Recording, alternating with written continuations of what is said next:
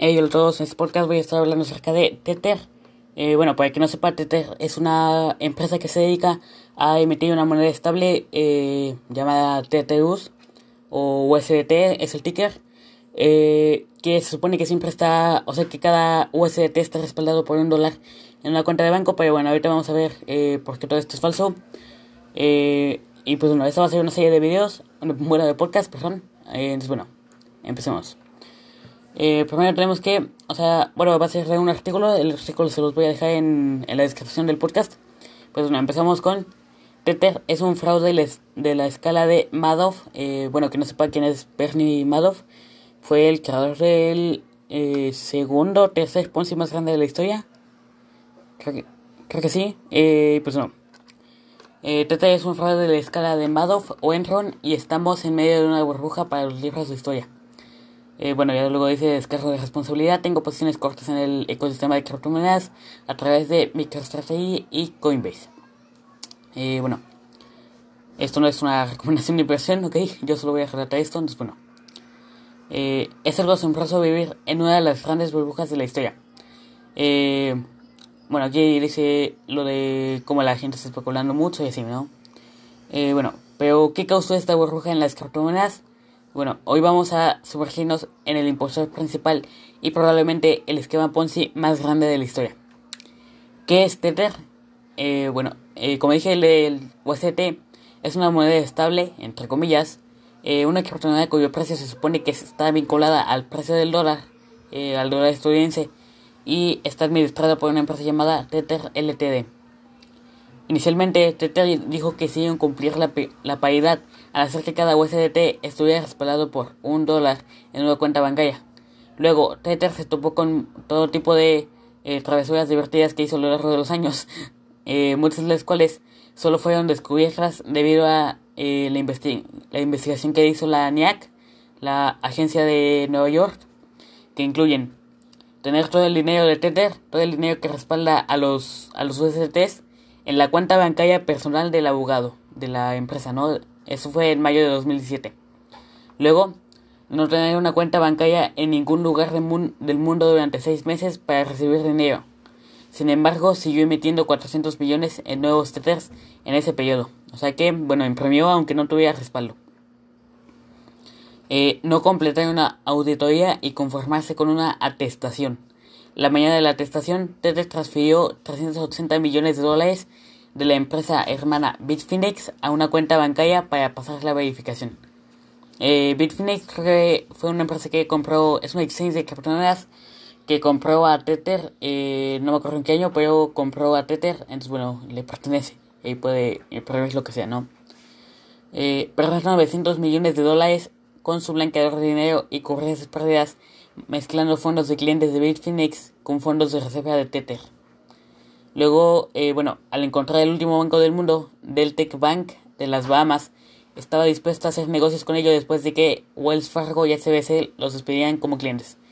Eh, recuerde que bueno, HSBC tuvo, estuvo tratando con muchas cosas eh, pues que no estaban tan bien. Este y ningún banco, o sea, ni siquiera ellos que estuvieran haciendo otras cosas, como lavar dinero en HSBC, pues no, tampoco quisieron a Tether. Eh, ningún banco los quiere. Luego, no tenía oficina en, ningún lugar del mundo. Y bueno, eh, esto está, se puede ver en el acuerdo, bueno, en la, el informe que dio la NIAC, la agencia de Nueva York. Entonces, bueno, uh, eh, ¿qué más? Eh, el mejor resumen de la saga de Tether es Amy Castor, pero Patrick, Patrick Mackenzie también tiene una buena reseña. Tenga en cuenta que el artículo que escribió Patrick es ahora. Se escribió en 2019 cuando el balance general de Tether era de 2.000 millones.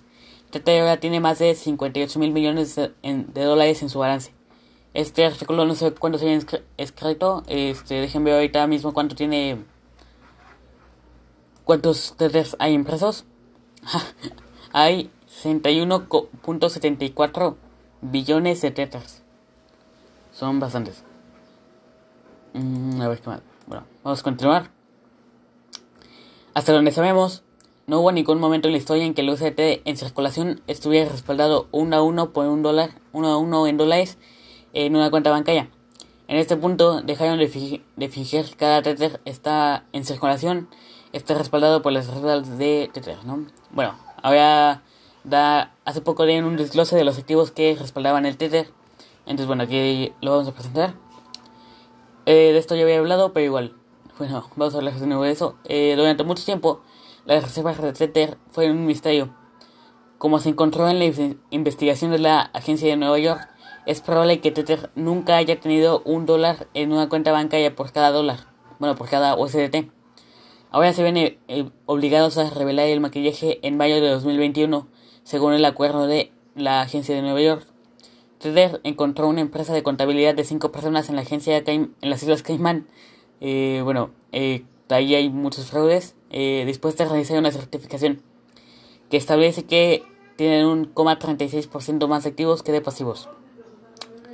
Anticipándose a su, divulgación pública forzada, Tether publicó eh, recientemente este gráfico circular, ¿no? Y podemos ver un gráfico donde dan los eh, los activos que respaldan el Tether, ¿no? Eh, 75,85% es eh, dinero, bueno, efectivo, creo que es... Sí, ¿no? Sí, creo que sí. efectivo eh, y otros e, equivalentes de efectivo, eh, otros depósitos a corto, a corto plazo y papel comercial. Eh, bueno, esto aparte se desglosa y se puede ver que de papel comercial tiene el 65,39%, de depósitos fiduciarios tienen el 24,2%, de efectivo tienen 3,87%, o sea, solo tienen como 3 centavos de dólar por cada tether que está impreso. Luego reverse repo notes y bonos del tesoro. Entonces, bueno, es tal vez el efectivo y los bonos del tesoro se pueden encontrar. Entonces, bueno, tienen aproximadamente 5 centavos por cada dólar en Tether que está impreso. Eh, bueno, luego también está SQL Lot, Loans, eh, que dice non eh, Lot, no sé qué sea eso, pero eh, no es de entidades afiliadas. Es muy importante que justo en este, o sea, solo en este dice que no está eh, de entidades afiliadas. O sea, es posible que los otros sean de entidades afiliadas como Bitfinex o otras empresas fantasmas. Esto se ve más adelante también. También está eh, acciones, creo que, eh, metales preciosos y, bueno, otras inversiones como eh, tokens digitales. Lo, eso, bueno, este gráfico ha provocado muchas preguntas. Eh, primero podemos ver la deuda real de esta forma, como, bueno, eh, se ve aquí eh, 4.085 millones de dólares en, en la deuda. Y pues no, eh, casi todas las reservas están en alguna forma de préstamo o una empresa comercial, bonos corporativos, eh, papel comercial, préstamos garantizados. Solo alrededor del 5% están activos eh, cuyo valor conocemos, efectivo y bonos del tesoro, ¿no? Eh, bueno, aquí se pone de dólares, apenas tienen, que son eh, 1.204 millones. Y luego de bonos del tesoro tienen 914 millones. Eso es muy poquito comparado con lo que tienen en Tether. Eh, bueno, el Consejo General de Tether, eh, Stuart Horner, publicó una, una publicación de blog muy inusual en la que afirman que se trata de deuda buena según cualquier estándar. Esto genera muchas inconsistencias que son fáciles de ver dada la magnitud de los números disponibles. Stuart afirma que no tiene letras del tesoro porque la tasa de interés es cercana al 0%. Si mantiene esta deuda riesgosa como reservas porque paga intereses más altos, ¿por qué Tether solo tiene un .36% más de activos que de pasivos? O la administración del otro está saqueando las tasas de interés de los activos y dejando a los tenedores de UCDT con, riesgo, con el riesgo de la deuda o nos está mintiendo. Eh, la sección 57.f del acuerdo de la agencia de Nueva York establece que Tether debe revelar cualquier reserva con entidades afiliadas, por ejemplo Bitfinex. Sin embargo, solo la categoría préstamos garantizados especifica ninguno con entidades afiliadas en la divulgación pública. Esta moción de todas las demás categorías implica que tienen papeles comerciales, bonos corporativos, etc. con Bitfinex o empresas fantasmas relacionadas.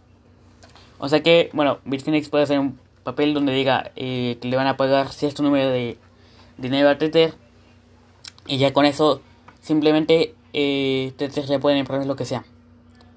Eh, bueno, luego con 20 mil millones de en papel comercial en el momento de la certificación y un 50% más de UST en el mercado desde entonces, se presume que tiene 30 mil millones en papel comercial eh, al momento de escribir este artículo.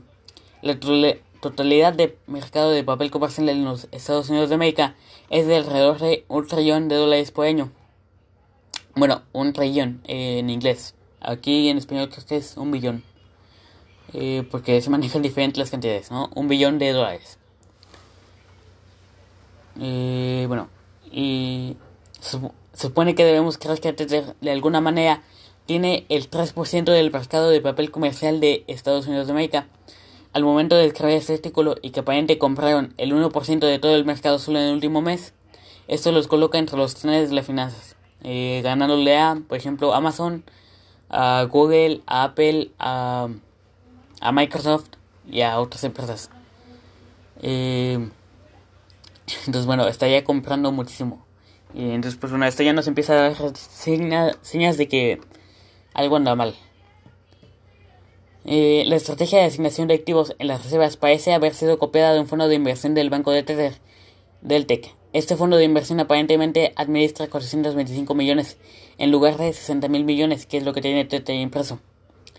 Eh, si las reservas son activos financieros tan regulares, ¿cómo es posible que las firmas contables respetables ni siquiera las toquen por una simple certificación?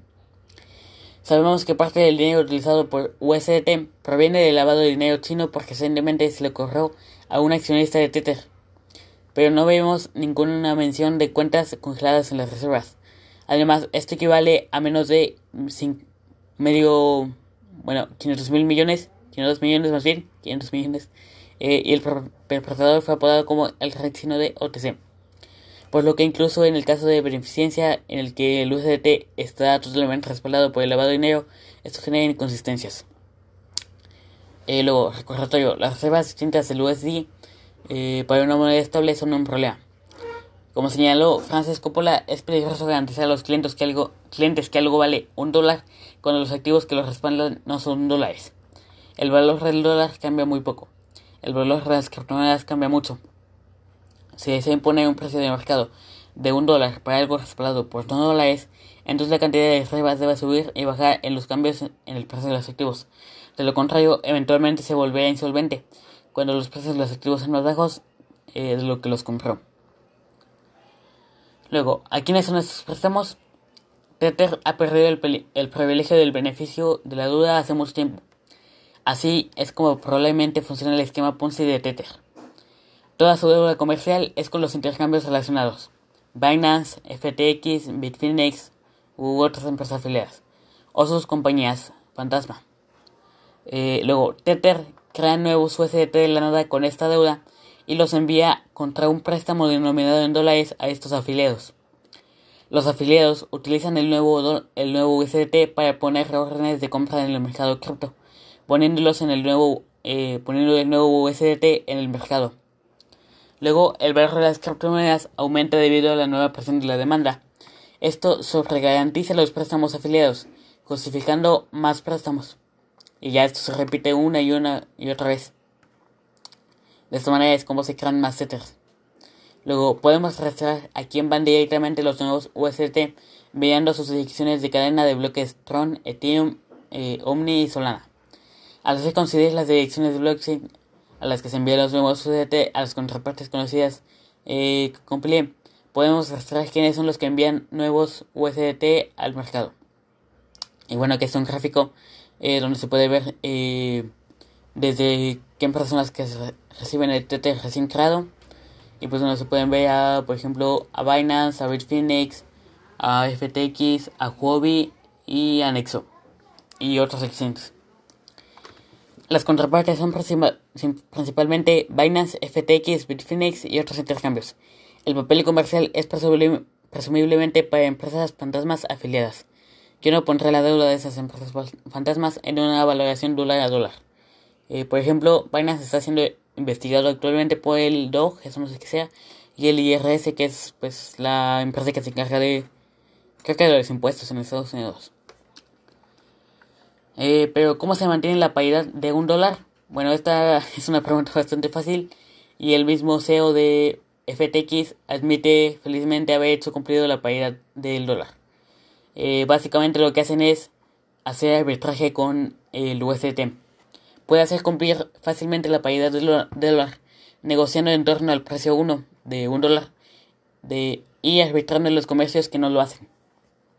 FTX ni siquiera necesita ser cómplice del esquema para que esto tenga sentido financiero. Si FTX puede obtener un nuevo UST con, uno, con un margen de préstamo infinito de Tether, es perfectamente sensato comprar UST cuando está por debajo de 1 y vender UST cuando está sobre 1. Entonces, bueno, se hace el arbitraje. Eh, bueno, luego se, hace, se habla acerca de cómo eh, va el flujo de dinero en Bitcoin.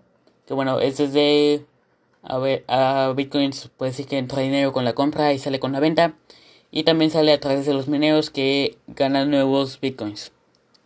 Eh, y que lo usan para pagar, bueno, que venden para pagar eh, la energía que gastan.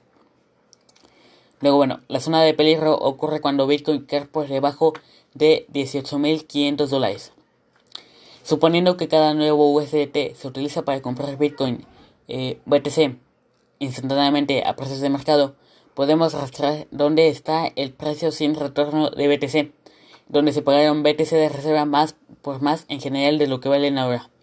Eso sería como, bueno, el punto donde lo que se supone que está respaldando el UST ya ha caído mucho de precio, entonces ya no vale lo que debería de, valer. Y pues bueno, podemos ver un gráfico en el que se ve que eh, la única vez que ha caído por debajo de esto fue, bueno, en marzo de 2020, cuando fue lo de que en la pandemia, que todo cayó. Bueno, en ese momento, pero bueno, se recuperó. Pero ahora si volviera a caer de nuevo, pues ya no estaría bien respaldado el TTR y pues recaer más feo. Bueno, eh, podemos jugar con los parámetros. Pueden haber comprado, por ejemplo, Ethereum o Dogecoin en lugar de BTC. Pero la mayoría de los, de los cálculos aterrizan en la zona de, eh, de aproximadamente 17.000 a 20.000 dólares, precios en los que estábamos alrededor de diciembre de 2020. Y luego, el esquema puede colapsar fácilmente por encima de este punto. Bueno, por debajo, perdón, por debajo de este punto. Eh, los depósitos de los clientes de Bernie Madoff fueron de alrededor de 18 mil millones de dólares contra un pasivo prometido de 65 mil millones. Pues su esquema colapsó mucho antes de que se retiraran 18 mil billones en fondos, porque los estafadores tienden a administrar mal y malversar parte del dinero para sí mismos. Eh, tenga en cuenta que el último punto en el tiempo en el que el precio de BTC fue significativamente por debajo de la zona de muerte es la caída del precio de COVID de marzo de 2020, que también es el punto en el que se comenzó a acuñar el UST a una tasa parabólica, donde bueno ya empezaron a acuñar muchísimo por cada vez. Luego, el boom de DeFi comenzó con la, con la inundación del UST. Esta es una nota al margen de esta historia pero el auge de las finanzas descentralizadas, la DeFi, comenzó debido a que el USDT inundó el mercado. DeFi no es un invento nuevo, existe desde la burbuja del 2007. Nadie lo recogió porque es una idea bastante inútil. Bloquear más garantías para un préstamo criptográfico que el valor del préstamo y usar el préstamo. Y bueno, esto lo que hace es, por ejemplo, tienes eh, un Bitcoin Cash por valor de 500 dólares, lo bloqueas y te dan eh, 400 dólares en, en un préstamo. Entonces, bueno, eso tiene algunas ventajas, por ejemplo, que pues de esa manera eh, no tienes que vender los activos para tener liquidez. Eh, bueno, las ventajas es que pues si cae el precio te liquidan. Entonces, como un apalancamiento en el spot, algo así. Bueno, luego, DeFi se utiliza exclusivamente para aprovechar el comercio. Por ejemplo, bloquee BTC, mantenga la exposición a BTC y use el préstamo para comprar más BTC. No se puede comprar una casa o iniciar un negocio con un préstamo DeFi. El punto de préstamos normales es utilizar la solvencia personal y invertir la constitución de garantías para mover los flujos de caja futuros en el presente. Por esta razón, nadie lo escogió durante años. Pero observe que algo sucedió casi al mismo tiempo que explotó el USDT. Podemos rastrear lo que sucedió con DeFi obteniendo tasas de préstamos históricas eh, y comparándolos con el dinero total en DeFi. En Total Value Locket, eh, USD, USDT en DeFi y USDT total. Y pues bueno, aquí se una gráfica donde está el market cap de USDT. El USDT que en DeFi, que es de... Ah, no se alcanza a ver bien. Creo que 10 billones. Creo que sí es eso. Y el valor total eh, bloqueado. Y bueno, surge una una historia clara. Nadie usó DeFi hasta que Tether se unió a la cadena de bloques de Ethereum en abril de 2019. Luego, una tonelada de nuevos Tethers, sin un lugar en particular a donde ir, se encontraron emitiendo préstamos DeFi. Esto derribó las tasas de endeudamiento para DeFi, especialmente en abril de 2020, después de que Tether comenzó a salir de la insolvencia. Una vez que las tasas de interés fueron atractivas, DeFi comenzó a despegar. Finalmente, el ecosistema DeFi intentó distanciarse del USDT, pero la moneda todavía representa alrededor del 45% de todo el espacio. Los préstamos USDT DeFi generalmente están denominados en UST. Si la paridad del USDT se rompe significativamente, estos préstamos DeFi del USDT entrarán en una llamada de margen de una forma u otra. Luego eh, la soga se aprieta. En el momento de escribir este artículo, BTC cayó en un máximo de 64 mil dólares a alrededor de 41 mil dólares. Ahorita mismo está por eh, 35 más o menos. Ayer andaba cayendo por 33 y así. Bueno, eh, por lo que es más importante, por primera vez en meses, estamos comenzando a ver reflujos significativos de las direcciones de conexión en gran parte de Binance. Aquí están las salidas de entradas excluyendo el USDT recién acuñado y los intercambios sin cadena, en la dirección de conexión de Tron, por ejemplo.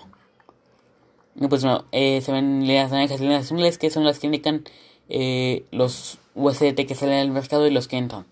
Y las líneas naranjas son los que de los que salen, los USDT que salen y pues se puede ver que son muy poquitas. Y luego las azules son los de, que están volviendo a la dirección de la cadena de bloques de Tether.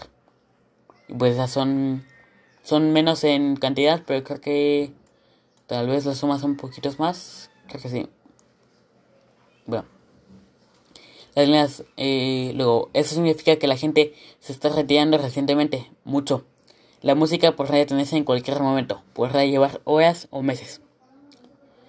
Bueno, luego hace una aclaración de lo que pasó el día, bueno, no sé qué sea, porque no sé qué día publicó este artículo, pero bueno, eh, Dice, inicialmente publiqué esta nota el, la noche del 21 del 18, perdón, 18 de marzo de 2021.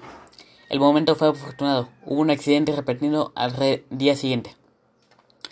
Lo que sucedió es que algunos bots entre intercambios dejaron de funcionar, lo que llevó a que la paridad del UST contra el dólar se rompiera durante aproximadamente una hora el 19 de marzo de 2021. Para decirlo a la ligera, esto arruinó los mercados se liquidaron 10 mil millones de dólares en préstamos DeFi. El libro de periodos de Bitcoin, que bueno, eh, normalmente se ve como dos montañitas más o menos iguales, empezó a verse como una montaña gigante de ventas y en compras había muy poquita, muy poquito volumen. A medida que los rebotes comerciales automatizados se cerraron y todos los intercambios activaron los disyuntores, esto creó brechas masivas entre los precios de cambio. Por ejemplo, se veía a BTC contra el USDT en 40 mil dólares en Binance y el BTC contra el, el dólar a 32 mil dólares en FTX. Ahora recuerde, esto es lo que sucede cuando la clavija se rompe un 10% en cada sentido durante una hora. Si, la, si el USDT se rompe de manera más significativa, sería peor. Eh, recuerdo la escena de la reunión del CEO de la película Margin, Margin Cal. La música en este momento se está ralentizando. Si la música se detuviera como la dices, sería considerablemente peor. Bueno, ya nos hacemos un resumen de todo lo que pasó. Eh, pues no. Eh, esto fue todo por este podcast. Espero que hayan aprendido. Eh, no usen el Tether lo más posible. Usen otras monedas estables si ocupan estar en dólares, como es el eh, Paxos estándar, creo que estaba tenía sus auditorías todo bien, o DAI. DAI es, bueno, DAI es más seguro, pero igual Paxos estándar creo que está también bastante bien. Entonces, bueno, adiós.